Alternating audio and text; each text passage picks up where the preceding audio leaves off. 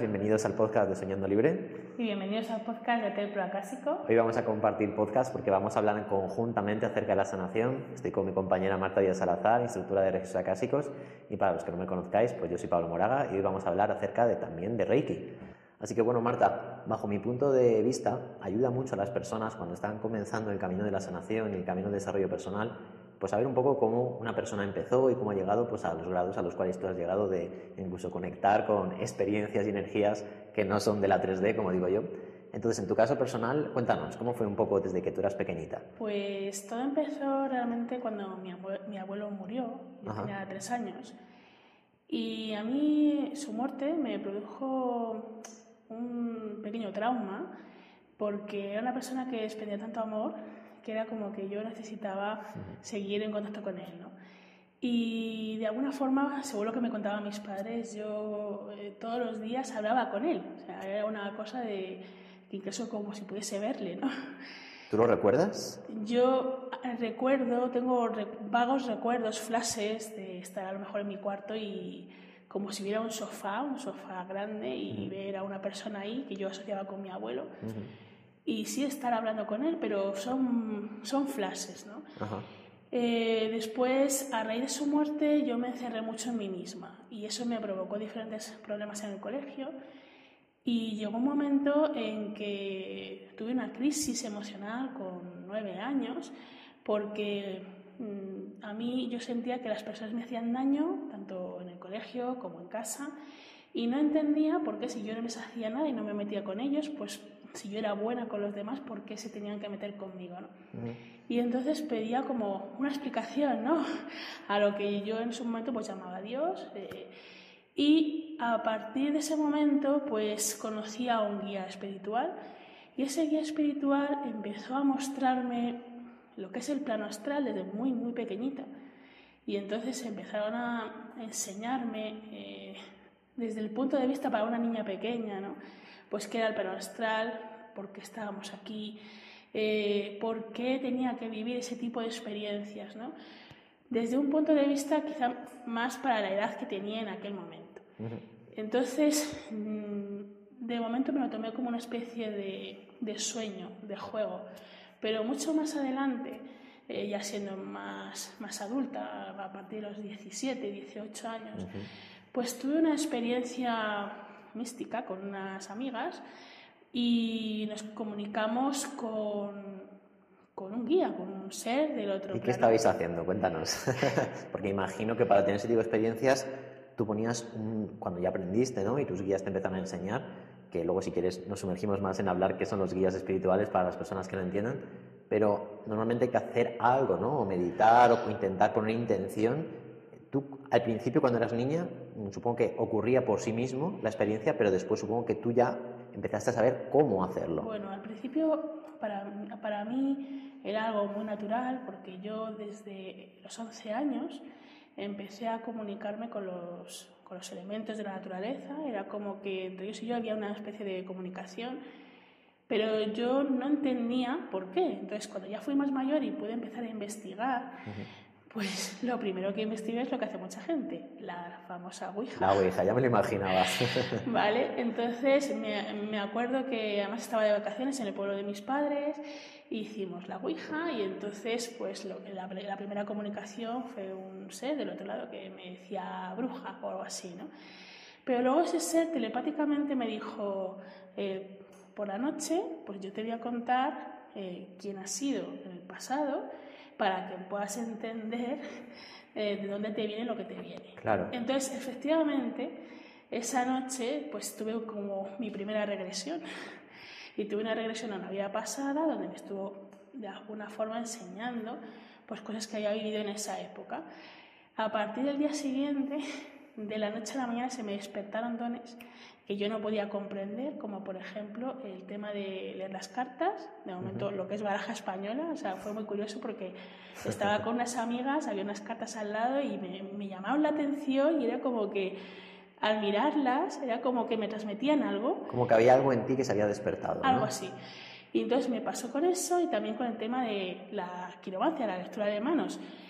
Mm, y, y ya ya eh, empecé a practicar más con la gente porque quería, sentía curiosidad por esto que me estaba ocurriendo y encima acertaba. Yo veía que acertaba y además siendo un pueblo, pues imagínate, se corría la voz y a mí pues para practicar e intentar comprenderlo me venía bien. Pero ya curiosamente, pues una, una chica vino a mí muy preocupada porque resulta que su abuelo estaba muy enfermo y me dijo, Marta, tú que tienes ciertos dones, tú puedes sanar a mi abuelo. O sea, me vino muy desesperada y yo le dije, pues mira, no tengo ni idea. No tengo ni idea si yo puedo hacer algo así. Entonces me llevó a su casa y lo primero que se me ocurrió fue ponerle las manos encima. Onda.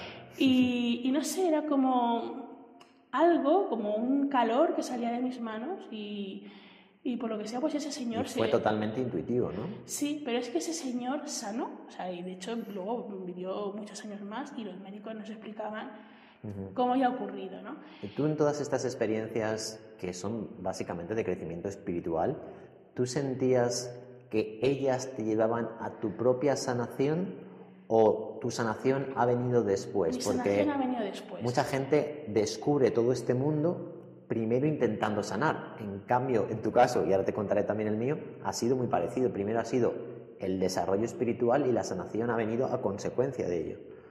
Yo, para mí fue al principio pues como una aventura, ¿no? Un descubrimiento, porque además una de las cosas que también experimenté es el tema de hacer que, por ejemplo, 15 personas a la vez hiciesen un viaje astral sincronizado. Me salió solo. Pero entonces, claro, cada cosa que vivía, cada experiencia, era, pues yo quería investigar más. Y este guía, que en su momento se me presentó a través de una ouija, pues en sueños o viaje astral me empezó a enseñar cosas. Cosas que yo a lo mejor al día siguiente, pues sabía, no sabía cómo, pero sabía cosas que yo no había estudiado en ningún sitio. Y luego también empecé a experimentar lo que era la, la magia, la magia de pedir al universo ahora sé que es la magia de pedir al universo, en aquel entonces era como, quiero que pase esto, o de enfadarme mucho, de decir, quiero que granice y que granice, ¿no? Entonces es como, era todo un descubrimiento, ¿no? Y el tema, y los elementos y todo, la verdad es que era, era todo muy mágico. ¿No te asustó? ¿No te asustó? Porque eh, claro, para una niña pequeña, sobre todo que empiezas muy jovencita en tu caso, más incluso que yo, porque empezaste con los tres años, lo que pasa es que muchas veces, pues muchos niños tienen esas experiencias, pero luego no se acuerdan. Estas experiencias las tuve con 17 y 18 años y como te digo, fue en vacaciones y luego ya, pues al volver a la vida normal, en el instituto, pues me volvió a surgir, había una persona que tenía un problema y ya yo llevaba mi, propio, mi propia baraja de cartas. Era como no sé, ya las tenía cariño y entonces me acuerdo que un día anecdóticamente pues me le eché las cartas a esa persona en la cafetería del instituto y era una persona que necesitaba mucha ayuda y entonces gracias a las cartas pues como que tenía como una especie de orientación, ¿no? Y entonces pues volvió a surgir el practicar con más gente y entonces me di cuenta de que me gustaba eso, me gustaba utilizar los dones que, que, estaba recibiendo para ayudar a las personas. Pero yo aún así quería saber de dónde me venía eso, cuál era mi origen. Necesitaba respuestas y estuve investigando diferentes culturas. Estuve investigando el tema de la parapsicología, de las llamas de San Germain, de la práctica de las llamas. También estuve estudiando... Que son sistemas de sanación, al fin y al cabo. es un sistema de sanación. Descubrí el, el mundo de las llamas y para mí fue un descubrimiento increíble y además me tocó utilizarlas en situaciones muy críticas. Por ejemplo, la llama verde la tuve que utilizar porque en, mi familia pues había un niño que seis añitos que tenía leucemia. Y aunque sus padres no eran muy creyentes, eran más escépticos, sabían que a mí me gustaban estas cosas y me dijeron si yo podía intentar hacer algo. Y lo único que se me ocurrió era experimentar por primera vez en mi vida con la llama verde. Y entonces intuitivamente me salió qué es lo que tenían que hacer ellos, que tenían que hacer una vela verde, que... y entonces empecé a, experimentar con la llama. Y curiosamente el pronóstico que le daban al niño, pues al final el niño pues vivió como dos años más. Eso sí, todos los jueves teníamos que hacer la llama verde. Luego también descubrí la llama violeta, el poder transmutado de la llama violeta cuando tenía problemas que no había manera de solucionarlo, o sea, no sabía qué hacer, estaba desesperada, pues descubrí que haciendo la llama violeta, no sé cómo, el universo se sincroniza y de repente es como que todo se empieza a solucionar. Y también la llama violeta, por ejemplo, pues en algún momento en que la empresa de mis padres iba mal o lo que sea, hacía la llama violeta y de repente pues se solucionaba, ¿no? Y en ti, porque eh, lo que a mí me gustaría que compartieras y luego, claro, sobre todo, porque es verdad que ayudar a otros sana mucho, a uno mismo, pero ¿cuándo fue la primera vez que tú dijiste, ostras, esto me puede ayudar a sanar a mí rotundamente lo que experimentaste de niña con el tema del bullying, todo esto? ¿Cuándo empezaste a, unir cabos? Porque muchas veces que estamos tan volcados con lo de fuera que nos damos cuenta que esas técnicas en realidad son para nosotros también. Pues porque yo quería entender eh, por qué me costaba conseguir ciertas cosas por mí misma. Eh, por qué, aunque tuviese fuerza de voluntad o intentar hacer ciertas cosas, ciertos cambios en mi vida, me costaba tanto hacerlos, ¿no?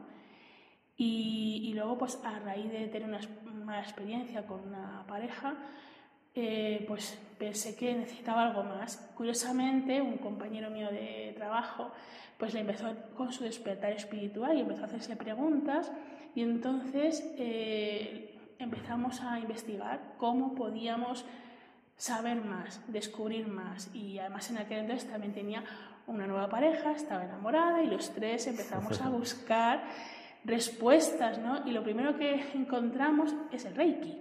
Ah. Es el Reiki, que es lo que nos llevó a ti.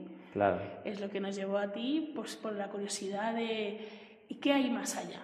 ¿no? Y la primera vez que hicimos Reiki, que además coincidimos que fuimos los tres a, a, tu curso, pues descubrimos un mundo, porque era como las energías, ya empezábamos a tener respuestas, no nos estábamos inventando las cosas, ¿no?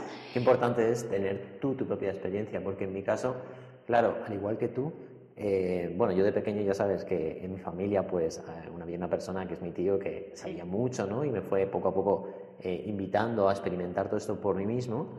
Pero claro, es, es, lo de siempre. Por ejemplo, con el tema de los viajes astrales, que todavía la gente lo mira como, ¿en serio eso existe? Eh, es que no puedes hablar mucho de ello porque hasta que tú mismo tienes esa experiencia, no entiendes. No lo entiendes. Y es muy bonito el tema, ya que estamos hablando de sanación, de ver cómo la apertura mental te sana una barbaridad. Porque yo recuerdo que yo estaba como, yo tenía una sensación de pequeño de como estar aburrido en este mundo. Es como, Buah, es que esto, esto no tiene chispa, es como, esto es lo que hay. Te educan tal, tienes que casarte, tienes que no sé qué, tienes que buscar un trabajo. Y cuando descubres este mundo que tú estás hablando tan, tan genialmente, ¿no? que es el mundo de la magia, porque el mundo espiritual es un mundo lleno de magia, eh, wow, te cambia la vida. Y yo recuerdo que sané mi tristeza interior. Fue como, por fin tengo ilusión por algo, pero de verdad, ¿no? Y, yo luego, pues cuando leía los libros de, de, Harry Potter, donde pues evidentemente simulan todo esto de los magos y tal, entendía el mismo sentimiento que en ese libro, que es ficción al fin y al cabo, pero que pueden tener cuando descubren que ellos también tienen capacidades para crear magia. Exactamente. Entonces, claro, la sanación muchas veces ocurre eh, únicamente recuperando la ilusión por vivir. ¿Tú has experimentado en tu caso algún momento donde has pasado por esos, esos baches, esos lo llaman eh, la sombra, ¿no? Eh, sí, mucho. La sombra del ser humano, ¿no? Y, y, las tinieblas. ¿Y cómo, cómo has recuperado la ilusión en tu caso? Pues yo tuve cinco momentos en mi vida, siendo muy pequeña, en los que ya no quería estar aquí, mm. porque, porque no podía más. O sea, el mundo en el que yo vivía me ahogaba. O no sentía amor en ningún lugar de mi vida, no me sentía comprendida por mis padres. Yo estaba teniendo este despertar y aunque yo se lo contaba no me comprendían. Eh, también me sentía mal en el colegio, o sea, era como que yo sentía que este mundo no era para mí. Y eso lo sentí como cinco veces, ¿no? Y yo por aquel entonces eh, me comunicaba mucho con el elemento del viento. Y él es el que de alguna forma me decía, espera, espera, espera, que todavía hay más, no es el momento de que hagas esto, ¿no? Y entonces al final, pues hablándome desde el amor, pues dije, bueno, pues voy a esperar a ver qué es. Y realmente, pues sí, cuando ya pues, conocimos el tema del Reiki, empezamos a, a ver que queríamos más. Luego llegó a nuestros oídos el tema de la palabra registros acásicos y cuando vimos que a través de los registros acásicos se podían obtener respuestas, que cualquier respuesta tenía, o sea, cualquier pregunta tenía respuesta a los registros acásicos, pues hicimos los tres un curso de registros. Y claro, ahí fue para mí increíble, porque además en mi iniciación, pues tuve la, la suerte o la dicha de poder volver a ver a mi abuelo. Mm. O, sea, que volviste un poco al inicio y esto es muy interesante, perdona que te corte, pero muchas veces el camino espiritual nos lleva al inicio para ver que en realidad no hemos avanzado, pero hemos avanzado. Porque el camino espiritual muchas veces es como una especie de elipse que tú parece que estás siempre en el mismo punto y sigue siendo el mismo, pero todo lo ves con mucha más perspectiva. En tu caso fue igual.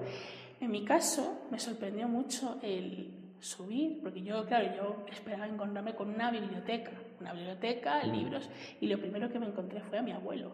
Y me dijo, ¿te das cuenta? Mm, qué bonito, ¿no? Y yo, ¿te das cuenta de que esto es lo que tenías que vivir? Que has vivido muchas cosas, pero que todo te ha llevado a este lugar. Y además, a pesar de todo lo que has pasado, pues tú has seguido manteniendo pues tu corazón, te has seguido manteniendo, como ellos, lo llaman, en la luz, mm. y, y, ahora te toca pues hacer lo mismo por otras personas, porque a mí desde muy pequeñita los guías espirituales me decían que yo había venido a ayudar a las personas. Y era mi obsesión y siempre intentaba ayudar a los demás, aunque luego pues no.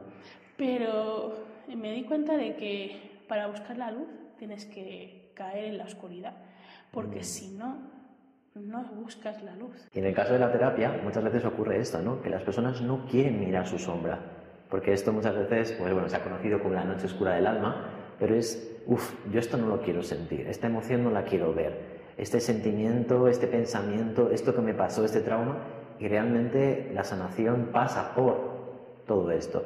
Si una persona no se abre realmente a entrar ahí, seguramente nunca llega a sanar en profundidad todo lo que tiene que sanar. De hecho, una de las cosas que vemos con Reiki es que ocurre algo mágico y es que independientemente de que nosotros no conozcamos la causa, Reiki va a la causa.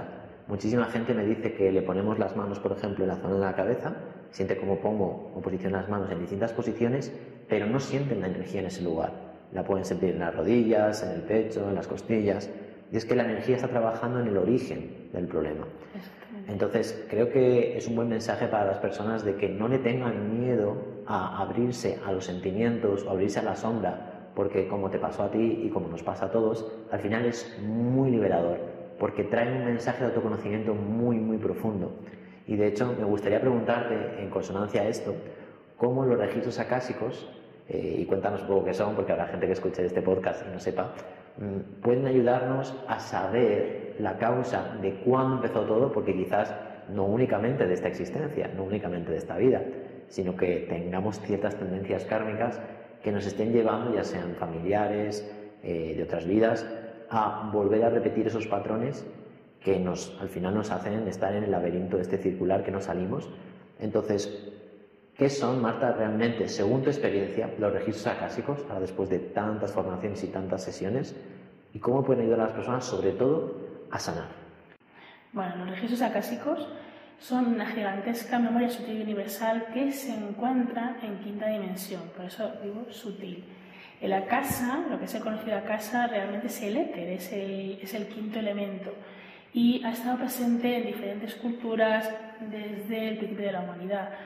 Entonces, los registros acásicos es donde se almacena todo lo que vive un ser, ya, sean personas, eh, animales, plantas, cualquier cosa que exista en el universo, queda registrado en unos archivos que se llaman registros acásicos. Los registros acásicos, además, para poder tener todo archivado, tienen unos escribas, que se llaman los escribas de los registros acásicos, que lo que hacen es escribir todo lo que ocurre con un ser y para que luego ese ser, pues cuando lo necesite pueda consultar sobre registros acásicos. Entonces, ¿cómo pueden ayudar los registros acásicos a sanar? Porque en el plano astral, una vez que aprendes a trabajar con los seres de luz, te explican que sanar no solamente es curar, porque se suele hablar de sanación a nivel físico, mental, espiritual, pero para ellos la palabra sanar es sinónimo de arreglar. No solamente curar una enfermedad, sino que la mayor parte de las enfermedades a nivel físico y a nivel emocional o sea, y a nivel psicológico, todo viene de alguna emoción. Algo que te ha ocurrido en tu vida, hasta el grado más pequeño que podamos tener, procede de una emoción. Entonces, para poder sanar, los registros acásicos lo que te hacen es decir el origen de esas emociones, de dónde viene, si viene de tu vida actual, si viene de alguna vida pasada, si lo que te está ocurriendo es kármico o si lo llevas arrastrando en el ADN, porque muchas veces las personas, cuando nos encarnamos en una familia, heredamos patrones en nuestro ADN. Incluso cosas que algún familiar se ha dejado pendiente de hacer, es como que nos pasan el relevo para que seamos nosotros lo que lo sanemos. ¿Por qué? Porque todos realmente somos uno. Y como almas venimos a aprender a este plano.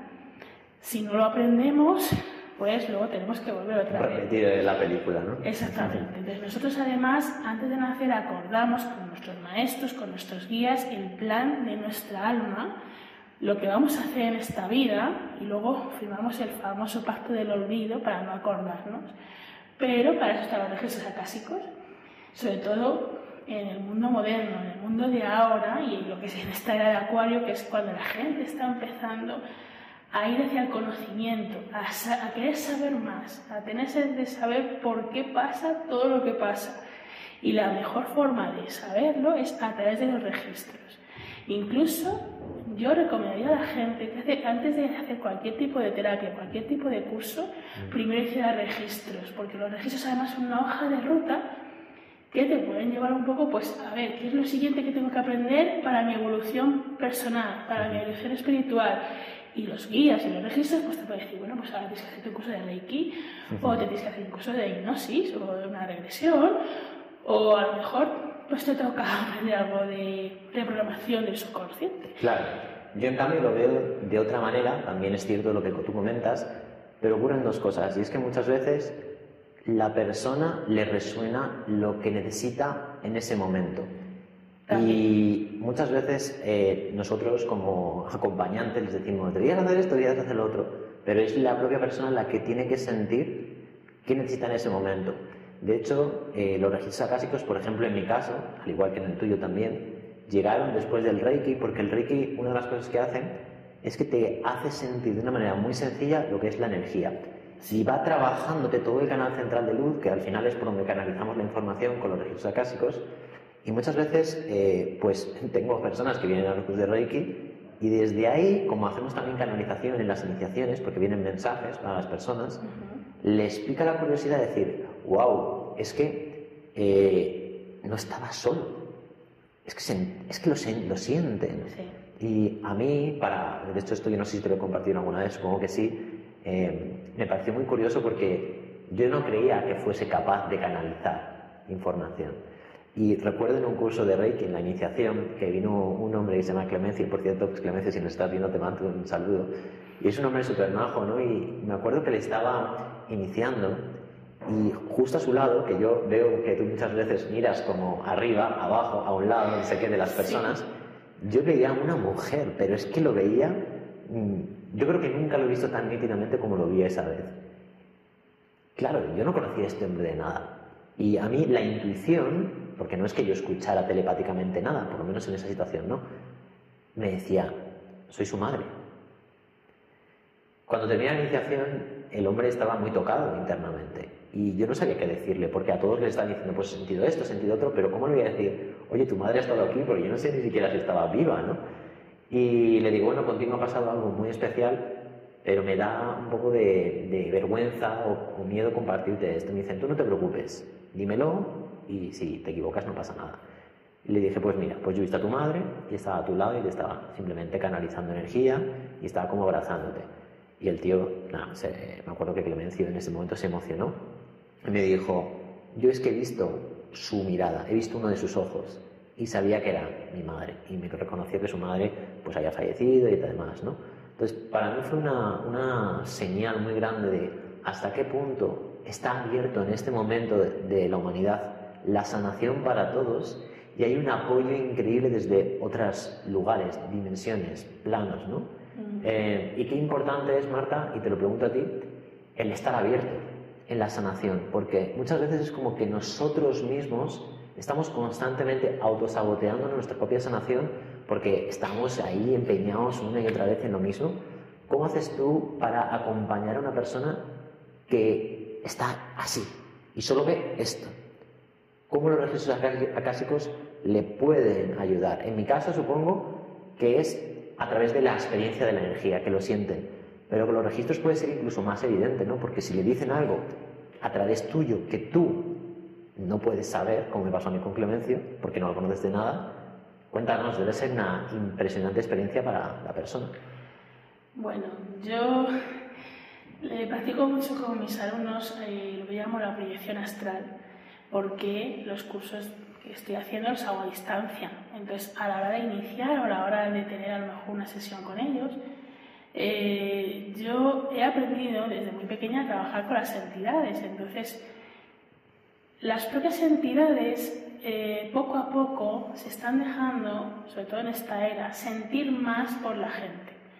Ellos lo que suelen decir es que las personas necesitamos muchas veces ver y tocar y sentir para creer. A raíz de todo lo que está ocurriendo, sobre todo estos dos años atrás, eh, en general las personas están experimentando un despertar, el querer obtener respuestas de qué es lo que pasa, por qué pasa, y luego también la mayoría de las personas con las que yo hablo en mis cursos, mis alumnos, eh, la mayoría reconocen que han tenido experiencias de pequeños y situaciones que no han podido compartir nunca con nadie. Ya, qué bueno. Entonces, eh, la familia de luz que hemos creado, sobre todo a raíz de nuestro grupo de WhatsApp, es lo que ha hecho que estas personas se abran y que experimenten entre ellos, practiquen entre ellos, que a lo mejor pues les propongo, pues no sé, ver algún ser de luz en las fotografías, por ejemplo.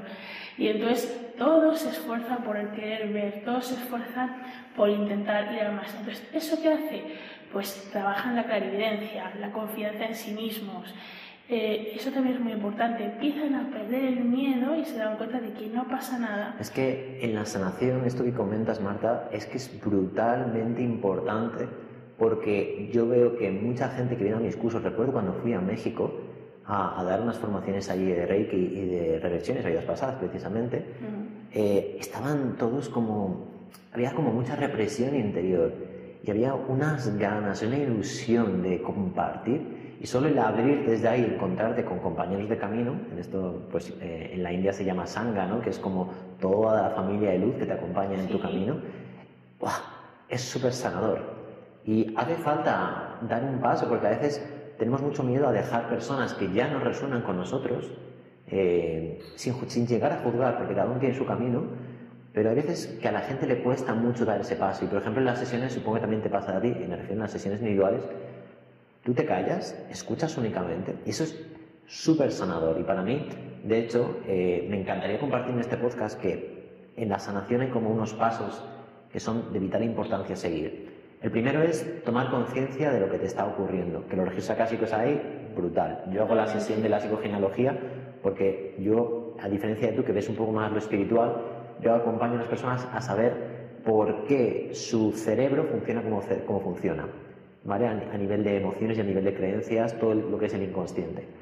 Después de conocer las causas, es fundamental aceptar lo que está ocurriendo. Porque si no aceptas lo que ocurre, no lo puedes llegar a perdonar y después trascender, que serían los dos pasos siguientes en la sanación. Y yo recuerdo que en el sistema de registros acásicos, la primera vez que yo hice un curso, eh, recuerdo que la persona que nos lo daba nos decía, los registros acásicos producen toma de conciencia, sanación y respuestas para el alma, que es muy, muy, muy importante. O sea, tiene mucho que ver con esto de conocimiento de las causas, aceptación y trascendencia. Eso que estás contando tú ahora mismo es lo que hago yo justamente en las primeras lecciones de mi curso. En la primera les cuento que son los resos acásicos. En la segunda les hablo de los términos alma y espíritu para que entiendan lo que son. Pero es que en la siguiente vemos lo que es la conciencia la conciencia basada en la pirámide de Maslow de Richard Barre y del Dr. Hawkins. Estos tres personajes es lo que les ha hecho a mis alumnos autoexaminarse, porque a partir de esa tercera mm, lección hago que se autoexaminen en qué nivel de conciencia crees que estás en función de las diferentes pirámides. Porque las personas que empezamos en el nivel espiritual, según los siete niveles de conciencia de Richard Barrett, estamos entre lo que él llama la cohesión interna y la cohesión externa. Pero antes hemos pasado por cuatro niveles anteriores que incluso muchas veces nos llevan a romper con nuestras parejas porque cada uno adquiere diferentes niveles de conciencia Mm. y empiezan a darse cuenta de que quieren ir hacia adentro, de querer incluso estar en soledad, aprender más. Y a partir del quinto nivel de cohesión interna, las personas se dan cuenta de que no solo quieren sanarse a ellos, sino que también quieren ayudar a los demás. Que realmente es un poco a lo que venimos todos. O sea, es Mm. descubrir qué nos pasa, sanarlo y ayudar a otros a conseguir lo mismo. Eso es. De hecho, en este proceso es fundamental porque en realidad la sanación en qué consiste? Consiste en llevar a la persona a una verdad más grande de la que viene o tiene en ese momento. Y ahí hay una limitación que es el ego. Y el ego nos dice que nuestra verdad es absoluta, cuando evidentemente es mentira, porque cada uno de nosotros tenemos una verdad relativa con la cual, a través de nuestro filtro de creencias y toda la información que tenemos en nuestro sistema inconsciente, proyectamos todo en la vida.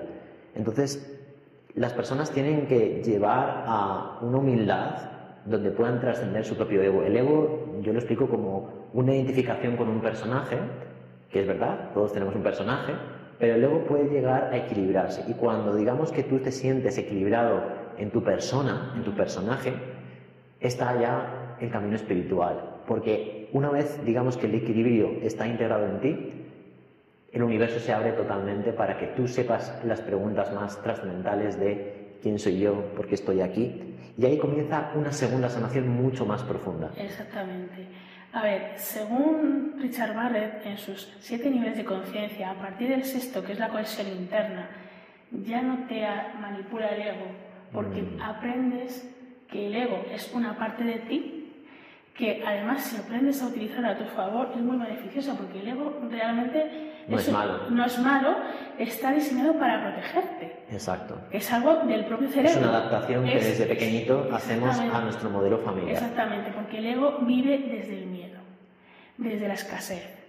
¿vale? Pero a raíz de que descubrí los niveles de conciencia del doctor Hawkins, que dice que el miedo vibra en 100 hercios y el amor en 500 hercios, claro, ahí es cuando dije, claro, no es lo mismo ver el, el mundo desde un punto de vista de 100 hercios a verlo desde 500 hercios. Entonces, ¿qué trabajo con mis alumnos? Vibración. O sea, Es que- es la palabra que más me oyen decir, vibración e intención. Es que esto es increíble que estás comentando y es que nos estamos metiendo de lleno, nos están llevando de alguna manera Sí. a hablar de la sanación porque fíjate que lo más, lo más importante que yo explico a la gente que viene a terapia, porque desgraciadamente hay muchas personas que llevan años con psicólogos, dando vueltas y vueltas. Y yo digo un poco de broma que por mucho que huelas la mierda, siempre sigo oliendo igual. Entonces, hace falta subir tu nivel de vibración, que al final es vibrar en el amor, es vibrar en la claridad, porque cuando tú, por ejemplo, el día que has dormido fenomenal, eh, el día que te levantas como, ¡oh, qué descansado estás!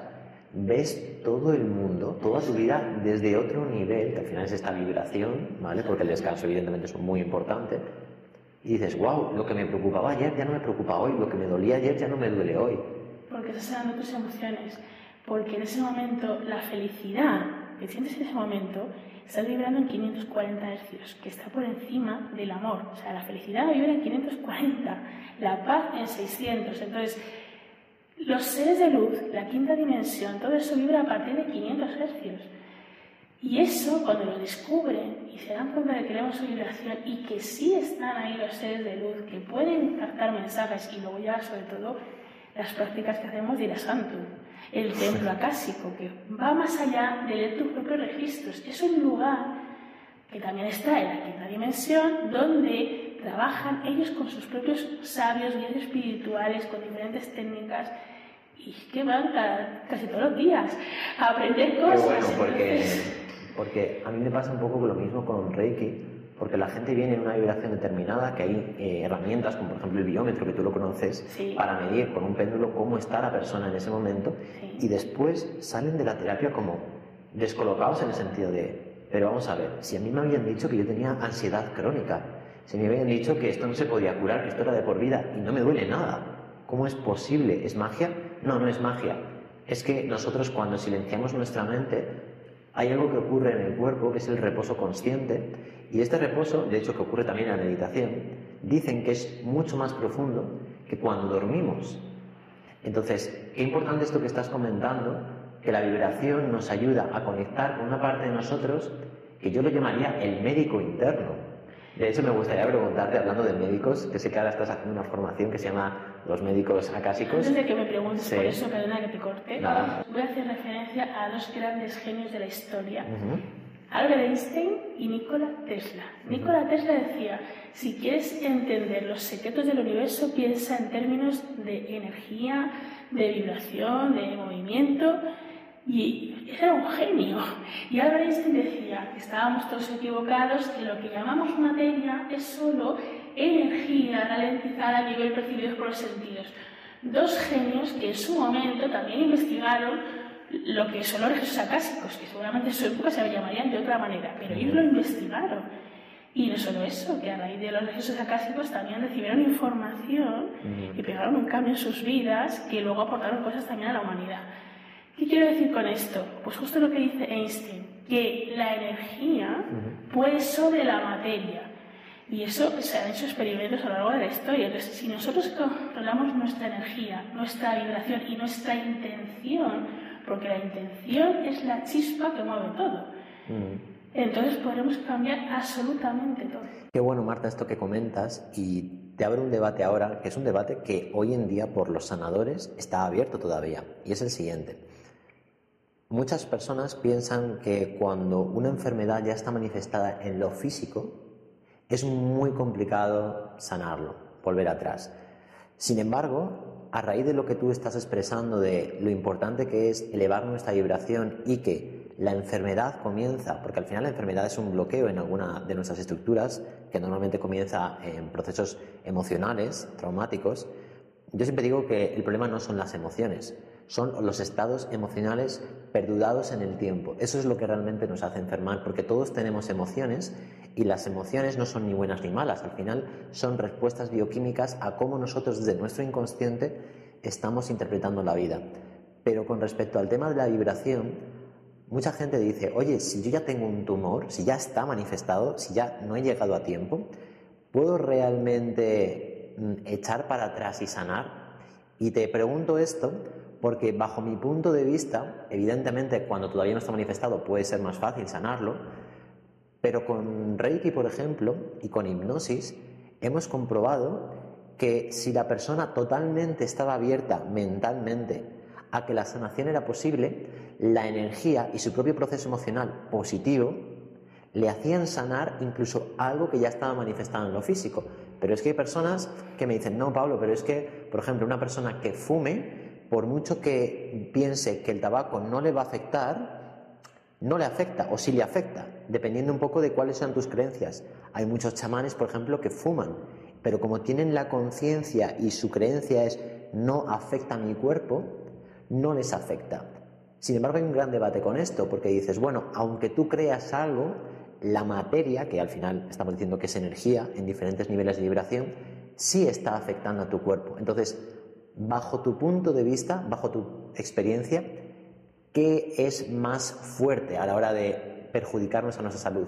¿La creencia o la materia en sí misma, en este caso, por ejemplo, el alcohol, el tabaco, algo que esté dañando nuestro cuerpo? Si creemos profundamente que no va a hacernos daño, aún así nos hace o nuestro pensamiento, nuestras emociones con respecto a ese acontecimiento puede hacer que no nos dañe. ¿Cuál es tu opinión con esto?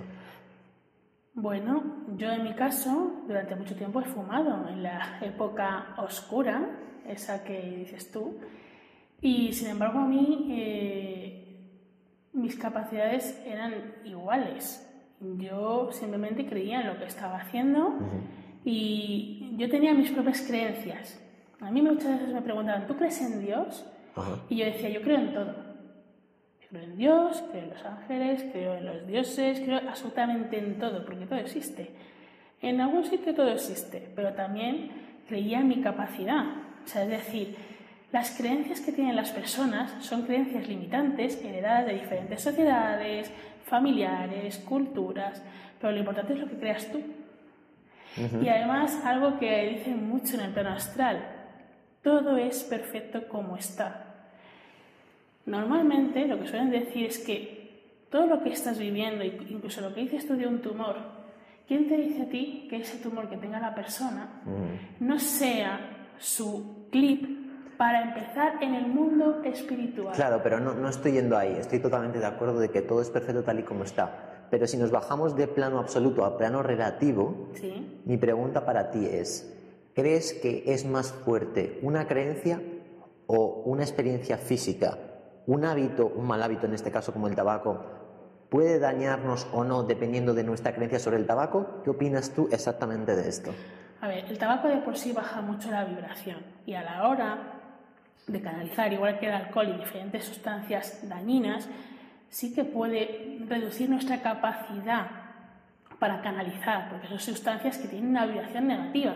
Es que todo se basa en la vibración. El tabaco tiene una vibración, el alcohol tiene una vibración, y esto también es un poco matemático. Da igual que tú creas que el tabaco no te va a dañar, entonces que aún así sí te daña, porque, tiene, la vibración. Porque tiene una vibración negativa. Ahora también está la cosa de que la vibración positiva normalmente puede más que la negativa. Si tú te trabajas a nivel energético, si esto tiene una vibración y tú tienes una vibración más alta, la vibración superior absorbe a la inferior. Pero eso hay que estar todos los días trabajando, todos los días hay que estar pues, un poquito de chakras, llama violeta, llama violeta fundamental para transmutar, porque tiene una alta vibración. El rodearnos, por ejemplo, de amatistas, eh, lavanda, o sea, siempre tenemos que intentar que nuestra vibración sea muy alta, porque hay muchos alumnos que me preguntan, ¿y qué hacemos si salimos de casa y estamos todo el día y luego venimos? Pues muy sencillo, llame violeta antes de salir de casa y llame violeta después, entre otras cosas. ¿Por qué? Porque cuando sales ya vas transmutado y cuando vuelves, nosotros somos imanes de energía, porque estamos todos conectados unos a otros. Entonces, si tú trabajas tu vibración, a ver, los hábitos dañinos hay que tratar de dejarlos porque también son parte de nuestras creencias, de cosas que hay que sanar, ¿vale? Pero sí que es cierto que en función del nivel de vibración, eso es al final lo que cuenta en el universo es el nivel de vibración. Y sobre todo al final es muy importante que lo que decíamos antes, que la persona confíe en que su sanación es posible y que no se rinda. Por supuesto. Porque, bueno, esto es muy importante y también lo que es de vital importancia comprender es que independientemente de dónde estás, tú no has nacido así. Es decir, salvo que hayas nacido en una familia súper horrorosa y demás, naces sano, naces puro. Sin embargo, cuando entramos en este mundo, los aires de la ignorancia empiezan a darnos y a darnos y a darnos por todos lados y nos olvidamos de nuestra esencia. Y de hecho, creo que por esto la meditación es el punto en común de todo sistema de crecimiento personal y de todo sistema de sanación, porque la meditación nos hace recordar quiénes somos. Y yo siempre pongo este ejemplo, Marta, que es a los alumnos del arte meditar, que es la formación esta que tenemos de seis semanas, donde les digo, mira, lo más importante es, no te olvides, no te olvides de que la posibilidad puede llegar a existir para ti si lo intentas. Porque hay mucha gente que como no lo han experimentado antes, pues desconocen de esa posibilidad y entonces no van a buscarla. Y esa es la puñetera historia de que el universo desde pequeños no nos haya hecho, mira, todo esto es lo que podrías llegar a experimentar. Si al menos nos lo hubiese dado una vez, lo tendríamos en nuestro recuerdo y podríamos ir a buscarlo una y otra vez. Como a veces sí que nos lo dan, pero nos olvidamos, pues luego no vamos a por ello, porque al final los seres humanos nos acostumbramos muy rápido tanto a lo bueno como a lo malo. De hecho, todo lo que ahora me gustaría que habláramos de lo que está ocurriendo con Rusia, con Ucrania, las guerras, etcétera, van por aquí, que estamos tan lejos de lo que somos en nuestra verdadera naturaleza, que los desencadenantes, las consecuencias que nosotros expresamos hacia afuera, van en contra de nuestra propia naturaleza. Entonces, en este punto que estamos ahora, donde hay picos de luz enormes y picos de oscuridad enormes, ¿cómo ves tú el futuro de la humanidad y qué papel pueden jugar los registros acásicos en todo esto? Bueno, los registros acásicos no son una herramienta para adivinar el futuro. El futuro está en continuo cambio en función de nuestras acciones. Pero sí nos pueden orientar de qué podemos hacer nosotros para cambiar las cosas para nosotros y en nuestro entorno. Porque todo lo que está ocurriendo, absolutamente todo lo que ocurre, son cosas que tienen que ocurrir para el despertar de la conciencia. Que eso es algo muy importante para los seres de luz y la quinta dimensión. Los humanos es como que estamos muy dormidos, pero tenemos que despertar nuestra conciencia y darnos cuenta de que tanta guerra no sirve para nada, lo que sirve es el amor. Se solucionan las cosas con amor, y eso es algo que en el universo ya ha habido otras especies que lo han descubierto. Especies, eh, no sé si tú conoces las llamadas guerras de Orión, que eso está también documentado. Hubo un montón de guerras con diferentes especies que hubo algunas que llegaron a la conclusión de que ¿para qué tanta guerra? Que lo que realmente funcionaba era el diálogo y el intentar amar y hacer las cosas con amor. ¿Crees que, aunque los humanos sabemos esto, sabemos que las guerras dañan, sabemos que la tristeza daña, sabemos que el miedo daña, ¿crees que todavía, aun sabiendo todo esto, no hemos encontrado la vía para mantenernos ahí? Porque yo veo que todos hemos experimentado cosas muy hermosas en nuestra vida, pero parece que no son lo suficientemente buenas como para luchar por mantenernos ahí. Volvemos al tema de la vibración. Ahora mismo, la, la mayor parte de la sociedad está viviendo con miedo. Y es un miedo colectivo. Entonces, la mayor parte de la gente ve el mundo desde un punto de vista de 100 hercios. Pocas personas, como los que estamos ya en esto, como tú, como yo, vemos las cosas desde un punto de vista diferente y entendemos que las cosas pasan por algún motivo. El ser humano, desde su origen, ha sido siempre muy autodestructivo y muy el yo quiero lo que quieren los demás porque la gran mayoría del planeta está, como dice el doctor Richard Barrett, en un nivel de conciencia que va por el cuarto nivel según los estudios de este señor. Mientras que la, humanidad a nivel colectivo no se empiece a cambiar y empiece en unos a otros a intentar pues coloquiar, dialogar en vez de amenazar, intentar que los ataques que te hacen las personas, porque las personas que te atacan son personas que realmente en su vida tienen mucha falta de amor, mm. tienen falta de comprensión, de amor, y su forma de soltar lo que tienen dentro es soltártelo a ti. Yo hay un ejemplo que le cuento mucho a mis alumnos, eh, que me parece muy interesante es como, una, como un cuento, ¿no? Eh, hay dos vecinos, uno tiene un jardín precioso, que es increíblemente bello, y sin embargo el otro tiene un jardín destrozado, y el que tiene el jardín feo, pues todos los días le echa la basura al, del jardín bonito para, pues porque le tiene envidia. envidia. Entonces, mm, pasados unos días, un tiempo, pues el que tiene el jardín feo dice, jolín, este hombre pues no me a echarme la bronca, no me dice nada, y entonces por curiosidad va a preguntarle y le dice, oye, ¿por qué si yo siempre te tiro basura en tu jardín, tú no me lo devuelves? Y entonces el otro le dice, pues mira, porque yo tengo dos opciones. Yo puedo coger y hacer lo que haces tú y devolvértelo, o simplemente quito tu basura de medio, la tiro y sigo con mi vida y mi jardín bonito. Esto que tú comentas creo que hoy en día es lo que más le cuesta a las personas, porque todos queremos ser el otro en lo que uno no tiene. He visto, Marta, que todavía los seres humanos apreciamos más lo que no tenemos que lo que tenemos. Hasta que los seres humanos no nos volvamos un poco más agradecidos por lo que sí tenemos, vivimos en carencia. Y esta carencia es la que nos está constantemente destruyendo por dentro y nos impide que nuestra sanación por fin se manifieste y podamos mantener lo que estabas tú comentando, una vibración elevada, para de esta manera saber, porque solo lo creemos, incluso los que estamos en el camino espiritual, solo lo creemos, pero para saber, que es, mucho, que es muy distinto, el saber incluye al creer, que tú y yo somos lo mismo. Solo si yo me encuentro en esa vibración de amor, yo sé que en este instante tú y yo somos uno, porque tú y yo estamos en el mismo presente, en el mismo ahora. Mientras yo piense que tú eres Marta y que yo soy Pablo y que no hay nada que compartimos, que es la esencia, es el ser, estamos perdidos, porque constantemente vivimos en la separación. Y esto para mí es lo que está haciendo que los países se enfrenten los unos con los otros. Porque dice, ah, pero mira este qué economía tan buena, y mira este qué agricultura, y mira este que no sé qué, qué recursos, qué petróleo, tal. No, no, es que eso también es tuyo. No vives en un mismo planeta, pero nos falta unidad. Y yo siempre lo digo, si vienen algún día a invadirnos, esperemos que no, extraterrestres, nos van a comer vivos porque no vivimos en unidad.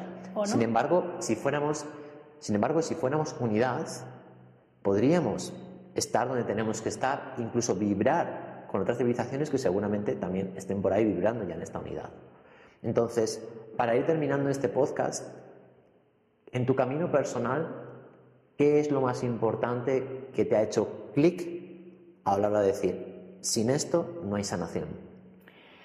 Lo mismo que tú me estás preguntando a mí, yo muchas veces se lo pregunto a los seres de luz y les pregunto por qué tanta guerra, qué es lo que se puede hacer. Y una de las cosas que me contestan mucho es que los humanos tenemos todavía mucha mente de tercera dimensión, mucho pensamiento de tercera dimensión, que es lo que está ocurriendo ahora con el tema de las guerras. No nos elevamos por encima de eso, porque muchas veces les dices, ¿y cómo soluciono esta situación? Un problema con un hijo, un problema con un padre, con un compañero de trabajo, y lo que te responden es con amor. Mm. Si a ti te atacan insultando, responde con amor. Porque al principio la persona se extrañará y a lo mejor te insulta dos y tres.